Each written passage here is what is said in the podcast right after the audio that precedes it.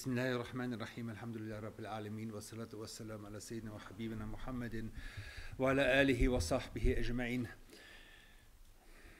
اللهم صل على سيدنا محمد الفاتح لما أغلق والخاتم لما سبق الناصر الحق بالحق والهدي إلى صراطك المستقيم وعلى آله حق قدره ومقداره العظيم السلام عليكم ورحمة الله وبركاته Nach einer langen Pause sind wir wieder äh, zurück in, in unserem Dienstagabendunterricht.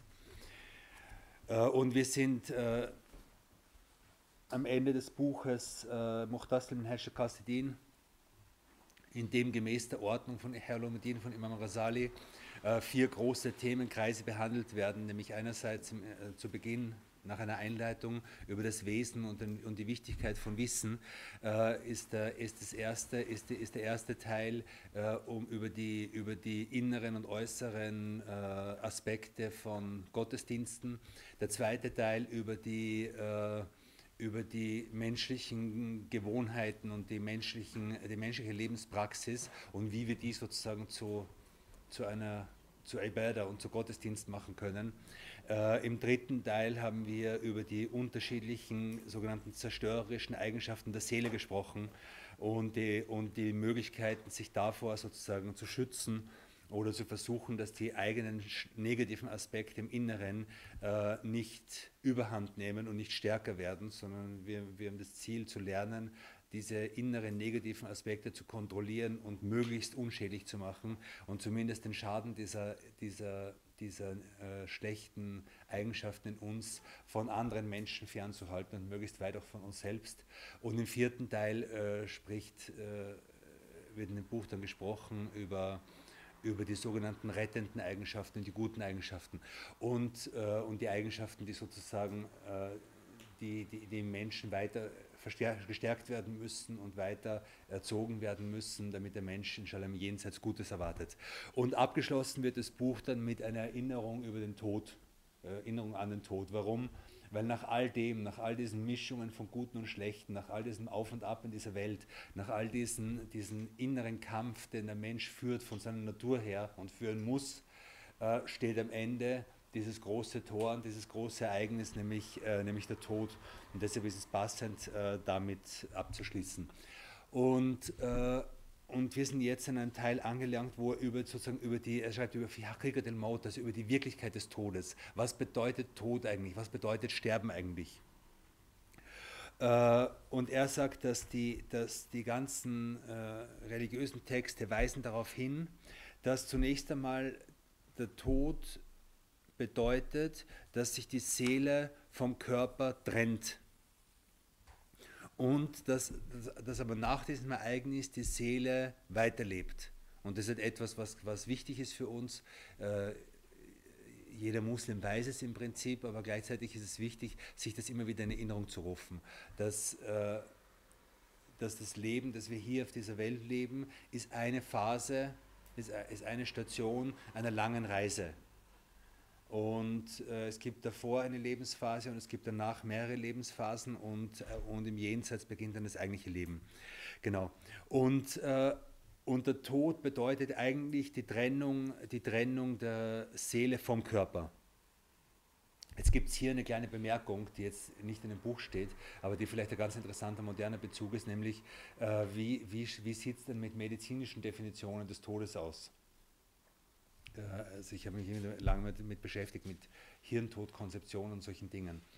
Und letzten Endes sagt man, dass, dass die Wirklichkeit des Todes, die, die metaphysische Wirklichkeit des Todes, nämlich die Trennung der Seele vom Körper, bleibt gleich, egal wie der Mensch stirbt und wie der Tod sozusagen, auf welche Art und Weise Tod eintritt. Aber äh, medizinisch gesehen geht es um die Erkennung dieses Prozesses, also um die äußeren Zeichen, die darauf hindeuten, dass sich die Seele vom Körper gelöst hat.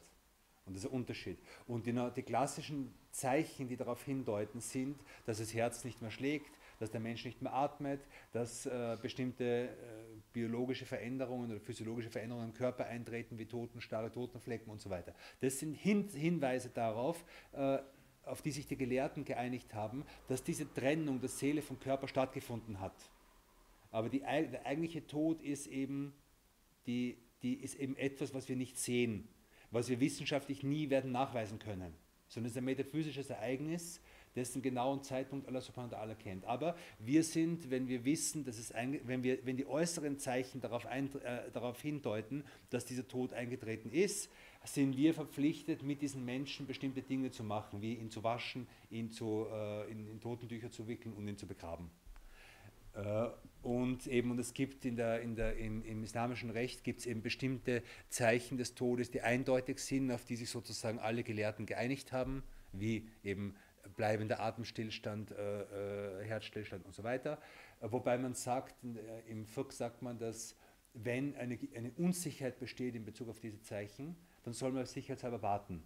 Also man soll nicht man soll einerseits prinzipiell einen Menschen schnell begraben, aber wenn es irgendeinen möglich, also irgendeinen Unsicherheitsfaktor gibt, dann soll man warten, bevor man ihn begrabt. Weil zum Beispiel jetzt im Fall von Erfrierung zum Beispiel. Bei Erfrierung ist es ja so, dass also wenn, wenn, wenn ein Mensch sehr, sehr lange extrem kalter Temperatur ausgesetzt ist, dann zieht sich das Blut sozusagen ins, ins Innerste seines Körpers zurück, einfach weil der, der Körper jetzt so geschaffen ist, dass er äh, möglichst die Organe, äh, die inneren Organe schützt. Und dann kann der Mensch wirklich aussehen, als wenn er tot wäre. Er kann kalt sein und man spürt vielleicht keinen Puls mehr, aber er lebt eigentlich noch. Und in solchen Fällen sagt, sagt, auch, also sagt man auch im FUK, dass in solchen Fällen eben äh, also abzuwarten, so ein Sicherheitsabstand sozusagen äh, einzulegen ist, damit man den Menschen nicht zu früh begräbt. Genau, das sind aber prinzipiell Dinge wie also Atemstillstand, Herzstillstand für längere Zeit sind Todeszeichen, auf die sich die Gelehrten geeinigt haben. Und dann gibt es bestimmte Todeszeichen, über die Todesanzeichen, über die es keine Einigkeit gibt, wie zum Beispiel der Hirntod. Und das ist dann ein längeres äh, Thema, längeres Fick-Thema, das sehr, sehr ausführlich diskutiert werden kann, das auch sehr interessant ist von, den, von der ganzen Beweislage her. Äh, aber äh, darüber gibt es eben keine Einigkeit. Genau. Aber auf jeden Fall, war, also hier spricht jetzt nicht über Medizin und spricht nicht darüber, wie der Tod genau zu diagnostizieren ist, sondern spricht über das metaphysische Ereignis, dass sich die Seele vom Körper trennt. Genau.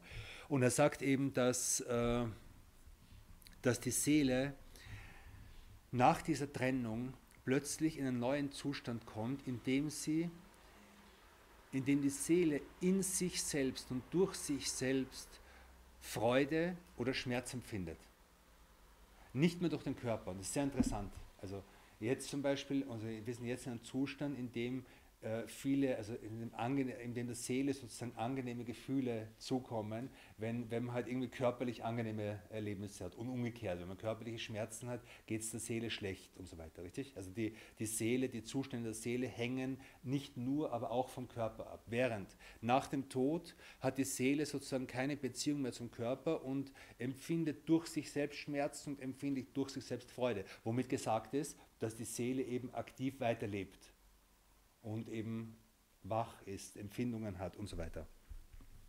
Genau. Äh, ja. Und aber gleichzeitig äh, sagt er, es ist auch möglich, dass die Seele auch nach dem Tod noch in einer gewissen Beziehung zum Körper steht. Das heißt, dass die Seele äh, noch immer eine Verbindung zum Körper und zum Grab und so weiter hat. Und das sind Zustände, die, wo wir nicht genau, also wir können nicht hundertprozentig sagen, wie das ist, wie fest diese Verbindung ist, aber es gibt, also es gibt viele äh, religiöse Texte, die darauf hinweisen, dass sozusagen die Seele in gewisser Weise mit dem Körper im Grab in gewisser Weise verbunden ist. Aber es ist keine absolute Verbindung mehr und es ist keine Verbindung, wo der Körper die Seele sozusagen dominiert, sondern umgekehrt. Wie auch immer. Dann sagt er, ähm, die, also da gibt es jetzt mehrere äh, Charakteristiken oder, oder mehrere äh, ja, Charakteristiken, was den Tod ausmacht. Erstens, äh, dass die Seele nicht mehr fähig ist, den Körper zu kontrollieren. Das heißt, die Seele kann nicht mehr, kann den Körper nicht mehr bewegen und ist nicht mehr fähig, irgendwie einen Einfluss auf den Körper zu haben.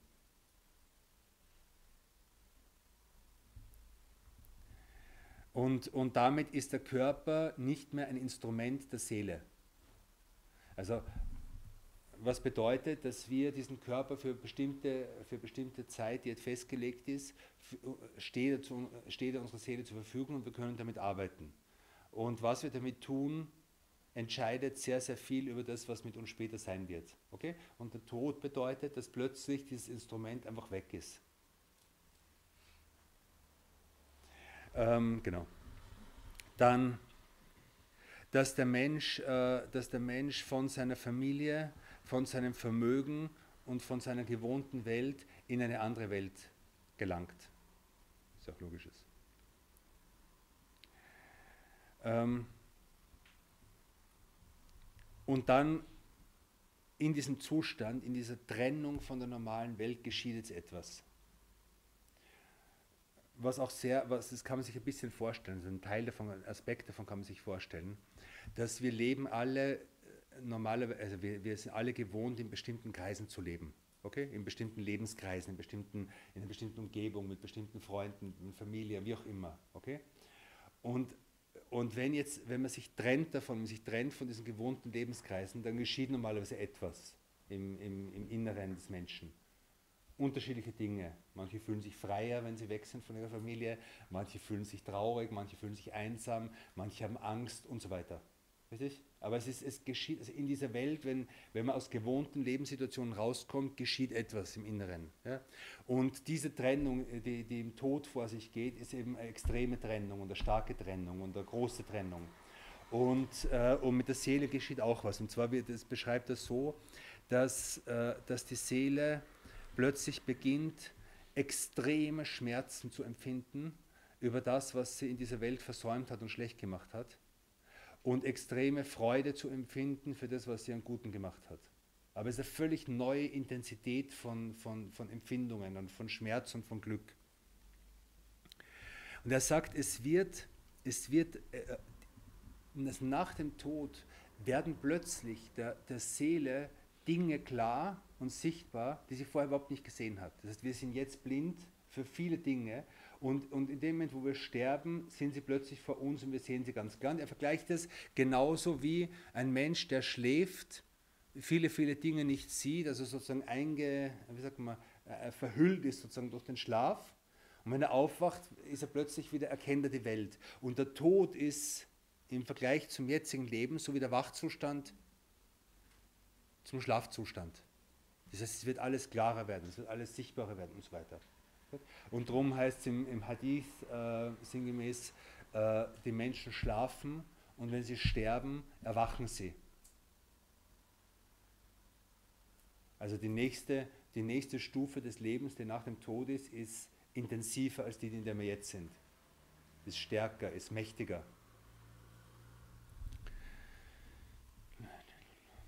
Und, äh, und, der, und, und er sagt, und es wird für die Seele eben nach dem Tod werden Dinge, werden Dinge äh, sichtbar werden. Und zwar das, was ihr, was ihr nützt, wird sie freuen. Und all diese, und was ihr schadet, wird ihr extremen äh, Schmerz zuführen. Und er sagt, all diese Dinge sind jetzt schon, also dieses Gewissen sozusagen oder diese Freude über Gutes und der Schmerz über Schlechtes ist jetzt schon in, er sagt, in, in einem sozusagen einge, einge, eingewickelt, eingerollt im Innersten unseres Herzens. Aber die Dunja beschäftigt uns so sehr, dass wir nichts davon merken. Die Dunja beschäftigt uns so sehr, dass wir jetzt blind sind gegenüber dem eigenen inneren Leben. Und wenn der Tod kommt, dann werden diese ganzen Beschäftigungen weg sein. Wir haben nichts mehr zu tun. Wir haben nichts mehr zu tun mit Geld verdienen und studieren und dieses und Familie und dieses und jenes. Und, und, und, und dann plötzlich äh, kommen die Dinge zum Vorschein und äh, werden halt für uns, äh, wir hoffen, dass sie halt, äh, erfreulich sein werden. Gut. Genau. Und in dem Sinn äh, äh gibt es in, in den Sahih Hadithen, dem es heißt, wahrlich, äh, wenn jemand von euch stirbt, dann wird ihn äh, morgens und abends sein Platz, den er im Jenseits hat, entweder in, in Jannah oder in Jahannam hat, äh, vor Augen geführt.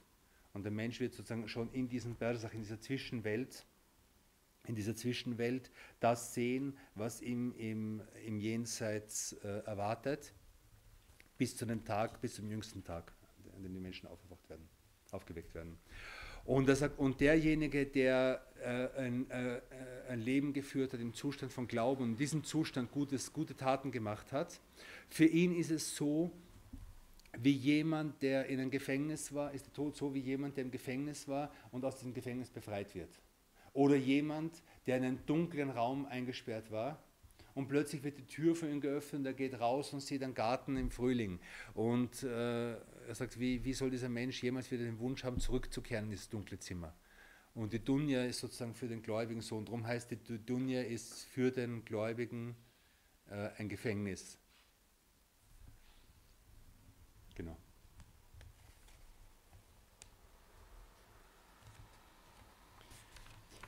Es kommen dann, es kommen dann einige, äh, einige Ausführungen über, über das Wesen, also über das Leben im Grab, über Paradies, über, über, über, über Jehennem und so weiter. Und äh, es gibt also für, für, für diejenigen, die sich vertiefen wollen in das, es gibt äh, gut übersetzt, also ein, ein, ein, Buch, das ins Deutsche übersetzt ist, noch gut übersetzt ist. Das ist von Imam Rasali, ähm, die kostbare Perle im Wissen über, über das Jenseits. Wissen um das Jenseits. Weiß ich nicht mehr. Ich weiß nicht mehr. Ja, aber jedenfalls die kostbare Perle äh, ist ein sehr wertvolles Buch, in dem sehr, sehr ausführlich äh, die, diese Dinge beschrieben werden. Und dann gibt uns, äh, äh dann gibt uns hier äh, einen Ratschlag, wie wir uns auf das Ganze vorbereiten sollen. Okay? Und sagt, also erst, als ersten Ratschlag, äh, bemühe dich in dieser Welt um die Liebe zum Gesandten Allah sallallahu alaihi wasallam äh, und um die Hochachtung und den hohen Respekt vor seiner Sunna. Mit der Hoffnung, dass er für dich im Jenseits Schafa macht, dass er für dich äh, im Jenseits Fürsprache einlegt. Denn seine Fürsprache ist, ist, ist, ist, äh, wird allen anderen Propheten, äh, wird der Fürsprache aller anderen Propheten vorgezogen. Und er ist der, der am jüngsten Tage für diejenigen Menschen aus seiner Umma äh, Fürsprache einlegen wird, die große Sünden begangen haben. Genau. Äh, und äh, bemühe dich gleichzeitig um, um gute Gesellschaft, bemühe dich um, um, um, um die Gesellschaft von rechtschaffenen Geschwistern, weil jeder Gläubige eine Art von Schafar hat. Also man kann von jedem hoffen, dass er irgendwie, dass er, dass er einem in Jenseits Nutzen bringt. Und darum bemühe dich um gute Menschen, bemühe dich um Menschen, deren Gesellschaft dich im Jenseits freut. Ähm, hüte dich davor, dich auf, äh, auf leere Hoffnungen einzulassen. Weil jeder Mensch, der etwas hofft, der, der wirklich etwas hofft, arbeitet auch dafür. Also Hoffnung ohne, äh, Hoffnung ohne Handeln, ohne, also Hoffnung auf Gutes, Hoffnung auf Paradies, ohne irgendwas dafür zu tun, ist Selbsttäuschung. Okay?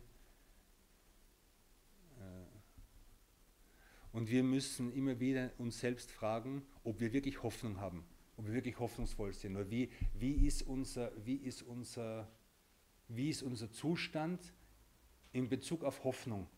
Ist die wirklich da oder sind wir vielleicht schon lange resigniert?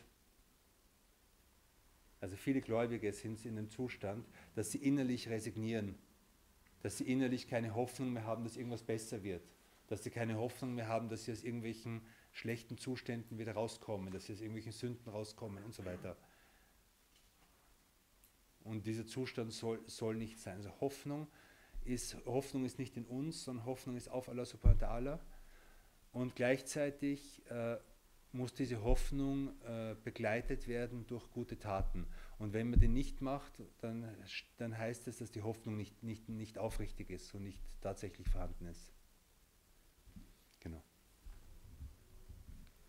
Und dann sagt er als nächsten, äh, als nächsten, äh, als nächsten, also suche die, die, die Gesellschaft von guten Menschen, äh, äh, täusche dich nicht in falschen Hoffnungen und schütze dich vor Ungerechtigkeiten. Schütze dich davor, irgendjemandem Unrecht zu tun. Schütze dich davor, dass, dass irgendwer am jüngsten Tag gegen dich auftreten wird und sagen kann, der, der hat mir Unrecht getan. Und wie viel Unrecht geschieht heute? Wie viel Unrecht geschieht heute und wie viel Unrecht geschieht unter Muslimen. Und der Prophet hat uns sehr, sehr genau darauf hingewiesen. Ja, hüte dich davor, Menschen Unrecht zu tun, auch wenn du gläubig bist, auch wenn du deine Gebete verrichtest und so weiter. Ich meine, das, was wir jetzt in den Nachrichten hören, ist eine extreme Spitze. Und es ist also eine unglaubliche Spitze von, von, von, von Unrecht, von Brutalität und so weiter und so weiter. Aber wir müssen wissen, dass das, dieselben Prinzipien in viel harmloserer Form hoffentlich in uns allen sind. Und wir alle müssen uns, wir müssen, äh, wir müssen äh, sehr genau sein, was die Rechte von Menschen betrifft. Und er, er, er, äh, äh er zitiert einen Hadith, der zu dem Thema immer wieder zitiert wird und an den ich immer wieder erinnern muss. Äh, Tedruna mal Muflis, wisst ihr denn, der Prophet sagt, wisst ihr denn, wer, welcher Mensch äh, bankrott ist? Welcher Mensch, also äh, kennt er jemand, kennt er den, der bankrott ist? Und sie sagen, äh, unter Bankrott verstehen wir denjenigen, der kein Dirham und kein Dinar hat, also der, keine, der weder Euro noch Dollars besitzt, der kein Geld hat. Und er sagt, und der Prophet sagt, der äh, ein Muflis mit Ummati, der, der Bankrotte aus meiner Umma, sehr interessant, er sagt nicht der Bankrotte, sondern der Bankrotte aus meiner Umma ist nicht der, der, der kein Geld hat, sondern der am jüngsten Tage kommt und Gebet und Fasten und Zakat äh, äh, erfüllt hat, also dass seine religiösen Pflichten erfüllt hat. Okay? Also er gehört zu der Umma des Propheten Mohammed, er hat gebetet, er hat gefastet, er hat Zakat bezahlt. Aber er steht, am jüngsten, äh, aber er steht da und er hat die Menschen beschimpft. Er hat Menschen äh, ver, verleumdet. Äh, er, hat, äh, er hat Vermögen, er hat jemanden seines Vermögens beraubt, er hat irgendwie un, also unehrlich Geld verdient. Äh, er hat Blut von irgendjemandem vergossen. Er hat irgendjemanden unrecht geschlagen. Und in der Situation wird, wird, äh, wird von seinen guten Taten genommen und genommen und genommen bis er, bis er nichts mehr hat. Und dann wird von den schlechten Taten der anderen zu ihm gegeben. Bis am Ende vollkommen, bis am Ende im Zustand des Bankrotts ist. Und darum sagt er, hüte dich davor.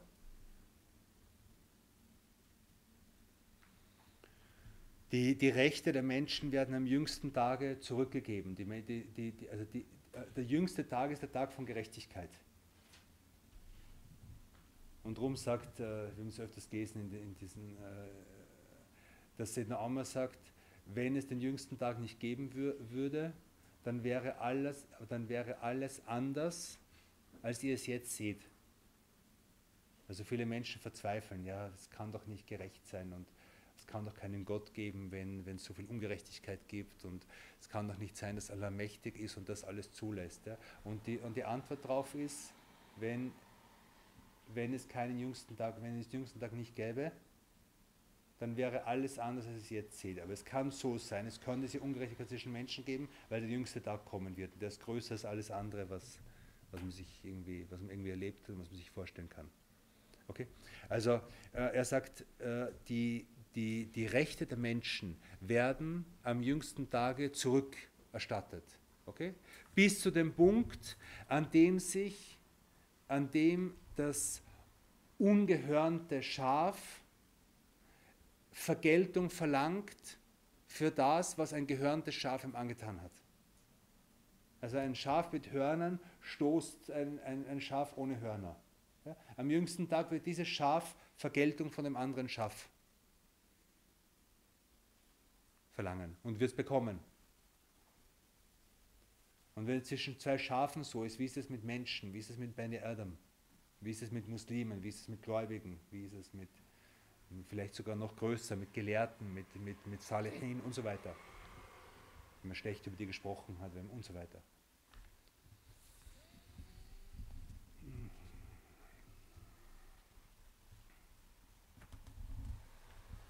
Genau. Also er sagt, äh, achte auf deine guten Taten und schütze sie vor, davor, dass irgendwelche Ungerechtigkeiten sie zerstören. Dass irgendeine Art von, dann sagt er, dass irgendeine Art von Ria, von äh, Augendienerei oder wie immer wir das nennen, äh, von Riba, von übler Nachrede und so weiter. Dass irgendwas von diesen Dingen deine guten Taten zerstört. Hüte dich davor.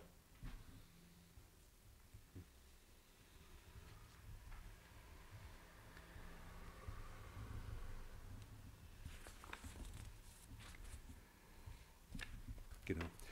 Dann äh, kommt eine, äh, dann, äh, dann beschreibt er das Paradies. Und ich will nur einen, ich will nur ein, ein Hadith davon äh, erwähnen, einen Hadith davon erwähnen, den auch jeder kennt, aber einfach nur, um uns, um uns daran zu erinnern, ähm, dass, dass der Prophet sagt, wahrlich, Allah der Erhabene spricht, ich habe für meine aufrichtigen Diener vorbereitet was kein Auge jemals gesehen hat und was kein Ohr jemals gehört hat und was keinem Menschen jemals in den Sinn kommen würde. An Schönheit, an Freude, an Frieden, an Wohltaten, an, an, an, an Barmherzigkeit, an Licht, an, an, Frieden, an Glückseligkeit, an Freude, an Vertrautheit an und so weiter.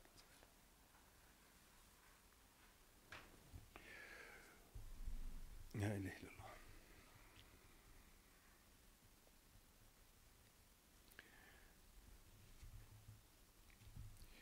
Und dann sagt er, nachdem er dann einige Dinge über das Paradies beschreibt, sagt er, und wir beenden dieses Buch mit, der, mit einer Erinnerung an die Weite der Barmherzigkeit Gottes.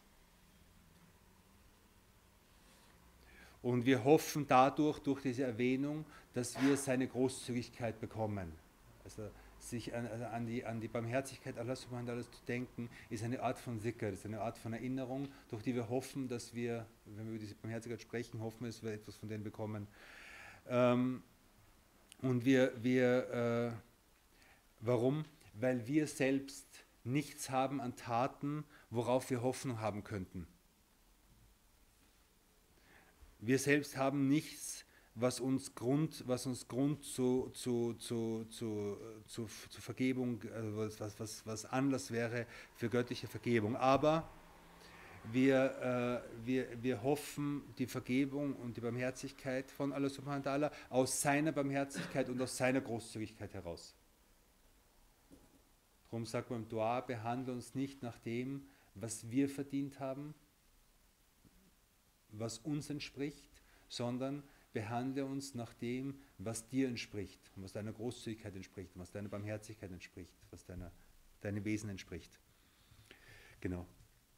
Und, äh, und der Prophet sallallahu alaihi wasallam berichtet uns, dass, äh, dass Allah subhanahu wa ta'ala, als er die Schöpfung erschaffen hat, äh, dass, als er die Schöpfung erschaffen hat, äh, schrieb, er, schrieb er über dem Thron, Inna Rahmati Ghalabat Ghadabi. Wahrlich, meine Barmherzigkeit überwiegt meinen Zorn.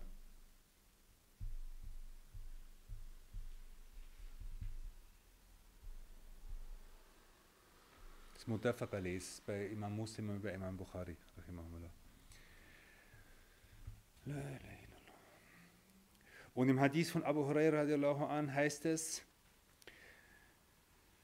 Allah subhanahu wa ta'ala hat seine, hat seine Barmherzigkeit auf 100 Teile geteilt. Und er hat einen einzigen dieser Teile auf seine ganze Schöpfung verteilt, auf die Menschen, auf die Geistwesen, auf die Tiere, auf, auf, auf, alle, auf alle Wesen in, in, der, in, in, in den Welten. Und durch diesen, durch diesen winzigen Teil von göttlicher Barmherzigkeit, der aufgeteilt wird unter allen Geschöpfen, unter allen Menschen, unter allen Tieren, die es jemals gegeben hat, vom jüngsten Tag bis zum Ende der Zeit, durch diesen, durch diesen winzigen Teil haben die Geschöpfe äh, Barmherzigkeit untereinander. Das ist der Grund, dass, dass, dass, dass, es, dass es noch Menschen gibt, die Barmherzigkeit haben und noch, mit, und noch Mitgefühl für den anderen haben. Und es ist der Grund, warum die wilden Tiere auf ihre Jungen, auf ihre Jungen achten, auf ihre Jungen Acht geben. Also sogar, sogar die wildesten Tiere, wenn sie Junge haben, sieht man, wie barmherzig sie werden. Richtig? Und der Grund dafür ist ein Hundertstel der Barmherzigkeit Allah subhanahu wa das er auf alle Geschöpfe aufgeteilt hat. Und, äh, und, neun, und 99 und die 99 Teile zur Barmherzigkeit hat er bei sich gelassen, hat Allah subhanahu wa ta'ala bei sich gelassen, um sie am jüngsten Tage unter den Geschöpfen zu, zu verteilen.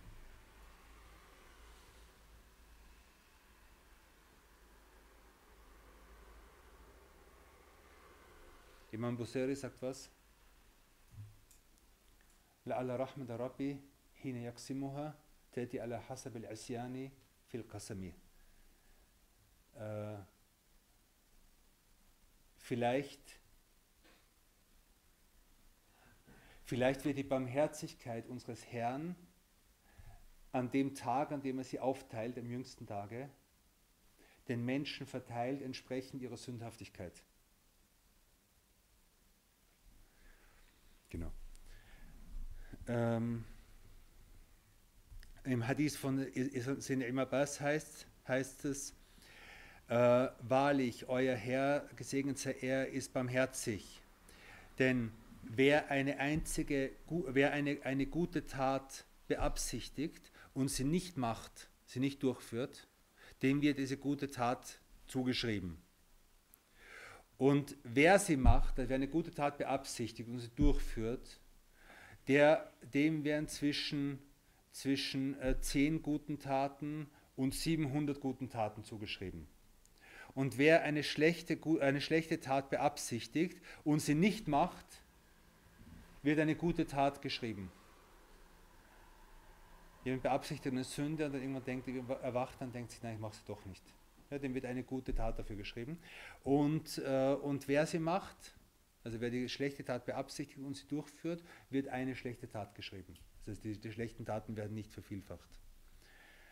Äh, genau.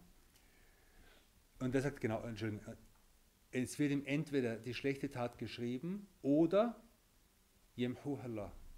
Oder Allah subhanahu wa ta'ala löscht sie. Das sind zwei Möglichkeiten. Das eine ist Gerechtigkeit, das andere ist Barmherzigkeit. Entweder er, er schreibt dir eine schlechte Tat und du, und du wirst zur Rechenschaft gezogen für eine schlechte Tat, oder er verzeiht sie dir und, und, äh, und, und, und du wirst nicht zur Rechenschaft gezogen. Und bei Allah subhanahu wird niemand zugrunde gehen, außer der, der, der, schwer zu übersetzen, außer der, der sozusagen das, äh, das Verderben gewählt hat, könnte man es frei übersetzen. Und im anderen, ein, ein ähnlicher Hadith von Sin Abu Dhar wird überliefert, dass Allah subhanahu sagt, äh, wer, also Hadith Qudsi, wer eine gute Tat macht, äh, der, bekommt, der bekommt zehn gute Taten dafür oder mehr. Und wer eine schlechte Tat macht, der hat, der hat eine einzige, der, also der bekommt eine einzige schlechte Tat geschrieben oder ich verzeihe ihm das oder ich vergebe ihm. Okay? Und wer sich mir, einer, wer sich mir eine Handbreit annähert, okay, dem werde ich äh, äh, dem werde ich sozusagen Ellenlängen entgegenkommen. Und wer sich, und wer sich mir eine Ellenlänge annähert, dem werde ich, äh, dem werde ich äh, äh,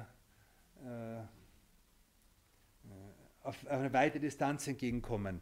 Oder, und, wer, und, wer zu mir, und wer zu mir gehend kommt, dem komme ich laufend entgegen.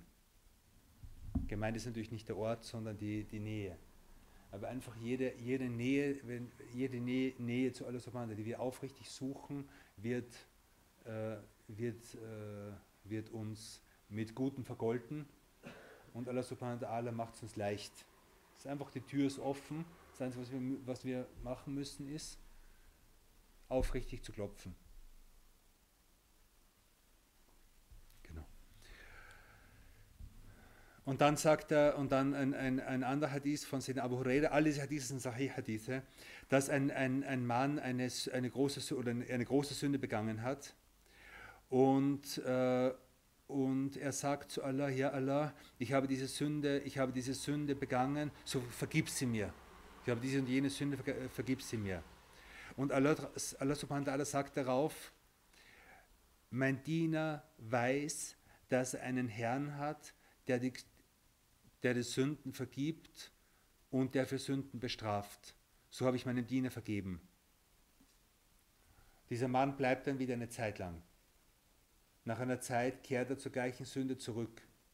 Nachdem er die Sünde gemacht hat, sagt er, oh mein Herr, ich habe diese und jene Sünde begangen. Und Allah subhanahu wa ta'ala sagt, mein Herr weiß, äh, mein, mein Diener weiß, dass er einen Herrn hat, der die Sünden vergibt und der für die Sünden bestraft. So vergebe ich ihm.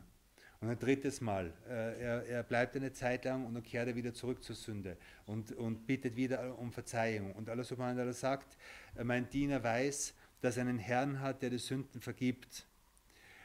Und, ich, und er sagt zu den Engeln, ich, ich, ich bezeuge vor euch, dass ich meinem Diener vergeben habe und er soll machen, was er will. Was immer er macht, ich vergebe ihm. In den, dann ein, ein Hadith in den beiden Sahih-Werken, äh, in dem der Prophet sagt, ما من عبد قال لا إله إلا الله ثم مات على ذلك إلا دخل الجنة. Es gibt jeder, jeder, meiner, jeder der Diener, jeder, jeder Mensch, der La ilaha illallah sagt und in diesem Zustand stirbt, wird das Paradies betreten. Dann fragen sie ihn, auch wenn er Sina gemacht hat und, und gestohlen hat, und er hat gesagt, ja, auch wenn er das gemacht hat, äh, auch wenn er das gemacht hat. Und das sagt er dreimal, auch wenn er Sina gemacht hat und gestohlen hat, auch wenn er Sina gemacht und gestohlen hat, auch wenn er Sina gemacht hat und gestohlen hat. Äh, das heißt, äh, das heißt nicht, dass, äh, dass beides, dass beides Kleinigkeiten sind. Im Gegenteil, es sind beides große Dinge. Und, wenn es um Stehlen geht, dann geht es darum, dass, dass diese Rechte zurück, zurückerstattet werden müssen. Es geht um Sünde an sich, es geht nicht um das Besitzverhältnis. Äh, aber man soll sich aus dem Grund nicht darauf verlassen, weil wir Angst haben, dass wenn wir das tun und sagen, okay, ich habe die Garantie, wenn ich Lila sage, dann werde ich, werde ich sowieso ins Paradies kommen. Äh, ich habe nicht die Garantie, dass, dass ich bis ans, ans, ans Ende meines Lebens fähig bin, La ilaha illallah zu sagen. Und die große Gefahr ist, dass man, dass, dass durch diese Sünden, dass durch diese Sünden äh, der Glaube entzogen wird. Sayyid Abdul Jilani sagt, die Sünden vernebeln den Glauben, so wie Wein den Verstand vernebelt. Sehr interessantes Bild. Dass man hat den Verstand und man trinkt und obwohl er eigentlich vom Potenzial her noch da ist, aber er hat keine Auswirkungen mehr, er wird unklar. Und genauso ist der Glaube. Der Glaube ist im Prinzip da, aber durch die Sünden sind so wie, wie Alkohol, wie, wie das benebelt, berauscht und die Klarheit aus dem Glauben nimmt. Und die Gefahr ist, dass die Sünden dazu führen, dass der Glaube entzogen wird.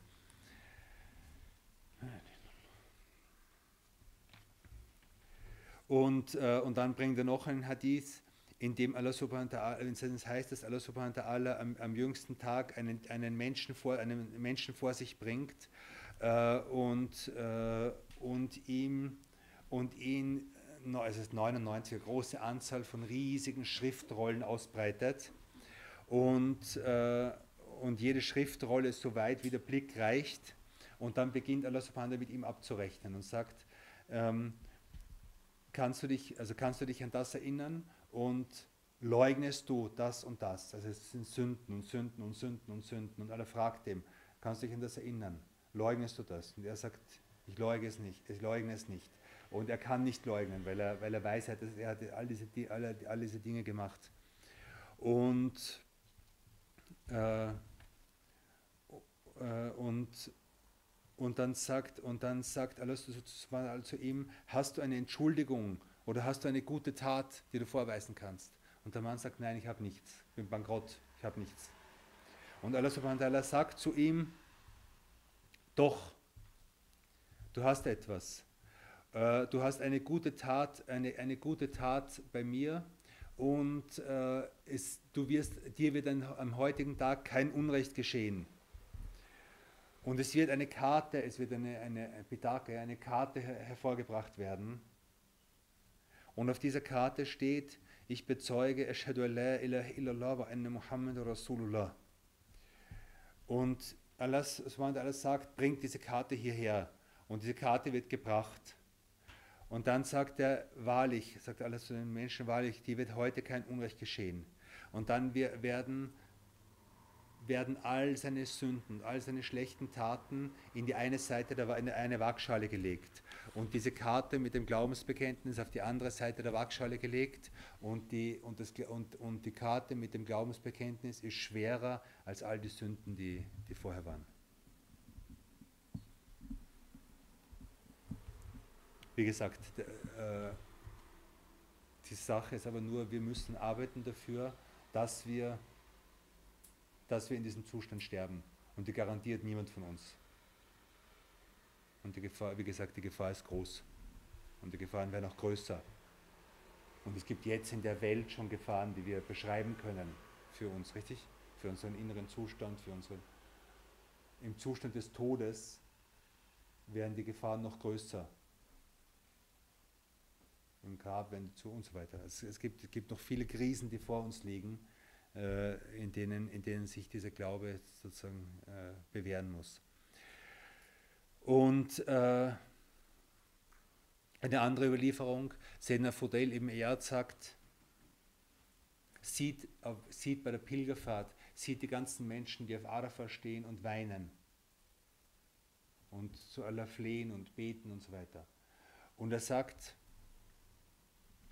er sagt es seinen Schülern, sagt er, seht ihr, oder stellt euch vor, all diese Menschen würden für, vor einem Mann stehen und von ihm eine winzige, eine ganz kleine Spende verlangen. All diese Menschen würden da stehen und würden von einem Menschen äh, irgendeinen kleinen Geldbetrag verlangen und würden weinen und flehen. Glaubt ihr, dass dieser Mann ihnen das geben würde? Sie sagen, ja, natürlich.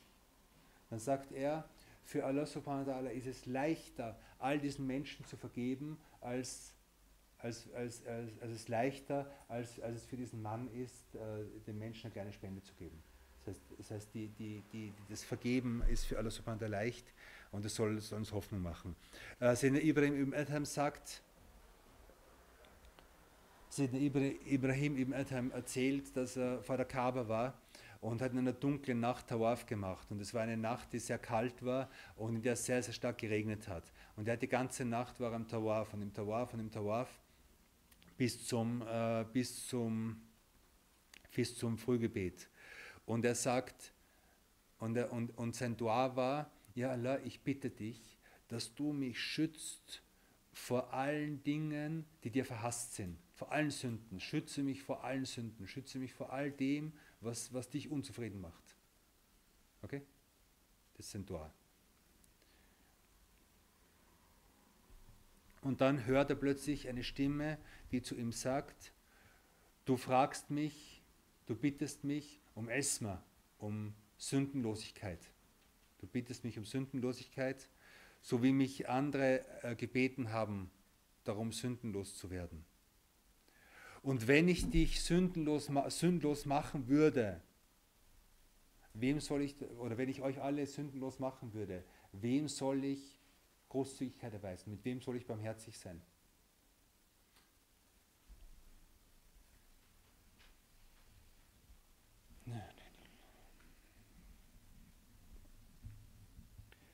Und er sagt, all diese, und all diese Hadithe, die wir, die wir äh, All diese Hadithe deuten darauf hin, auf die Großzügigkeit Allah subhanahu wa ta'ala, auf die Breite seiner Barmherzigkeit und seiner Güte.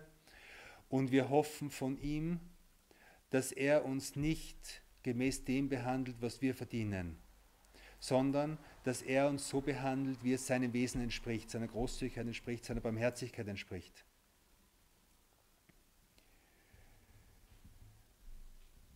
Und wir, wir bitten ihn um Vergebung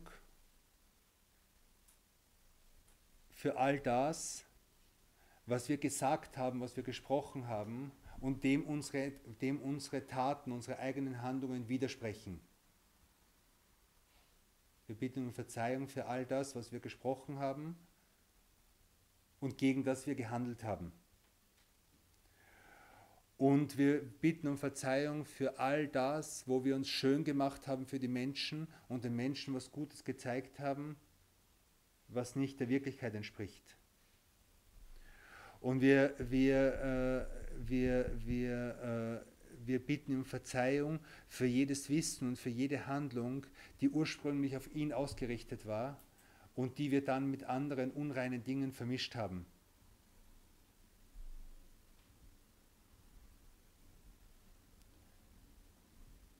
Und wir, äh, wir bitten ihm, wir, wir, wir, wir, ma wir machen seine Großzügigkeit zu einem Fürsprecher zu seiner Großzügigkeit.